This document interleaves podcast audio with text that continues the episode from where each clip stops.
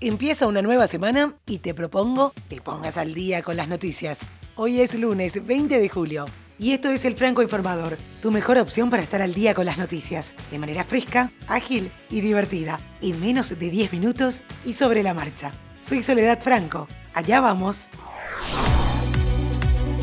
Gobierno chileno presentó un plan de cinco etapas para la salida gradual de la cuarentena y restricciones impuestas hace más de cuatro meses en el país, uno de los más afectados, con más de 8.500 muertos por el nuevo coronavirus. El lanzamiento del plan se da al cumplirse cinco semanas de cifras alentadoras, con un descenso en el número de contagios, muertes y aumentos en la capacidad de asistencia sanitaria. La fecha de extensión y avance por etapas dependerá de la situación de cada comunidad y región del país. También hubo al menos una buena noticia para Colombia este domingo. Hay 5.957 recuperados de COVID-19 en las cifras entregadas por el Ministerio de Salud.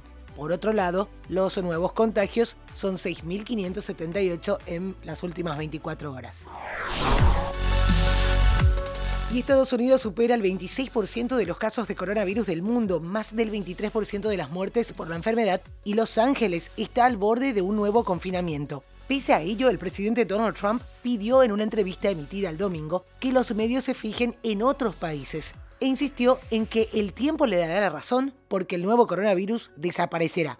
Estados Unidos, el país del mundo con más contagios y muertes por la enfermedad, con más de 3,7 millones de casos y más de 140.000 fallecimientos, es donde las infecciones están creciendo a un ritmo acelerado en varios de los estados más poblados. Mientras tanto, la empresa estadounidense Moderna comenzará la fase 3 y última etapa de prueba de su vacuna contra el coronavirus el 27 de julio, situación que la convierte en el primer proyecto en comenzar con las pruebas finales. En esta etapa van a participar 30.000 personas en 87 diferentes sitios de Estados Unidos. El objetivo es comprobar que la vacuna es segura y si esta evita frenar el avance de los síntomas en una persona infectada con el virus.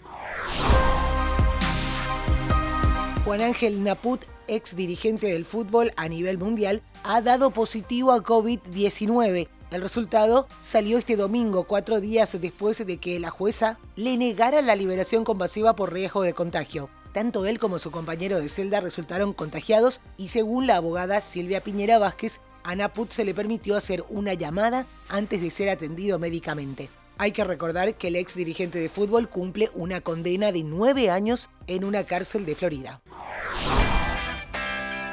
Quiero hacer una pequeña pausa para decirte que este podcast es producido por La Podcastera. Desde ahí pueden ayudarte a crear tu propio podcast. Si además de escucharlos, querés que te escuchen, si tenés algo importante que comunicar, si sos experto o experta en tu área, podés tener tu podcast y transmitir tus conocimientos, vender tus productos o servicios al mundo entero podés contactar a lapodcastera.gmail.com en todas las redes sociales también y solicitar una asesoría gratuita por ser oyente del Franco Informador. Dicho esto, seguimos. Lionel Messi marcó un nuevo doblete en la goleada de Barcelona sobre Alavés por 5 a 0 como visitante y se convirtió en el único futbolista con 7 trofeos de Pichichi ganados en la historia del fútbol español además de igualar la marca de conseguirlo en cuatro temporadas consecutivas.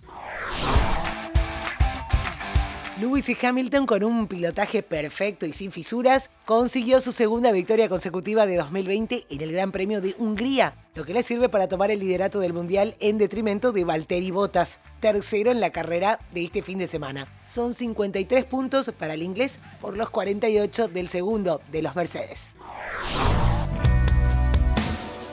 Una noticia triste, en el fútbol sudamericano, César Salinas, presidente de la Federación Boliviana de Fútbol, falleció este domingo en La Paz a causa del coronavirus. Salinas estaba internado desde hacía dos semanas en una clínica privada en la capital de Bolivia y se encontraba a la espera de una nueva unidad de plasma adicional a la que ya había recibido del arquero Carlos Lampe. El dirigente de 58 años había contraído el COVID-19 al igual que su esposa Inés Quispe, presidenta del club de Strongest. La situación de la mujer no es tan delicada y realiza aislamiento en su casa.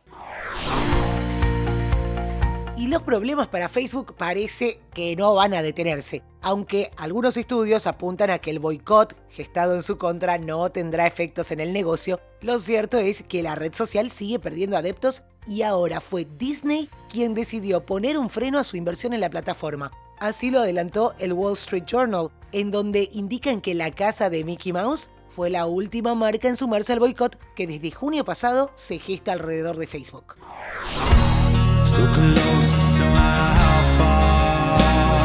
Cerramos con Metallica, que anunció su nuevo álbum en vivo, Metallica and San Francisco Symphony, SNM2. La banda también confirmó que revelará un especial el 28 de agosto. Estar atentos. Y esto es todo por hoy, ya estás al día con las noticias. Te agradezco por hacer del Franco Informador parte de tu rutina diaria de información. Te espero nuevamente, mañana a primera hora.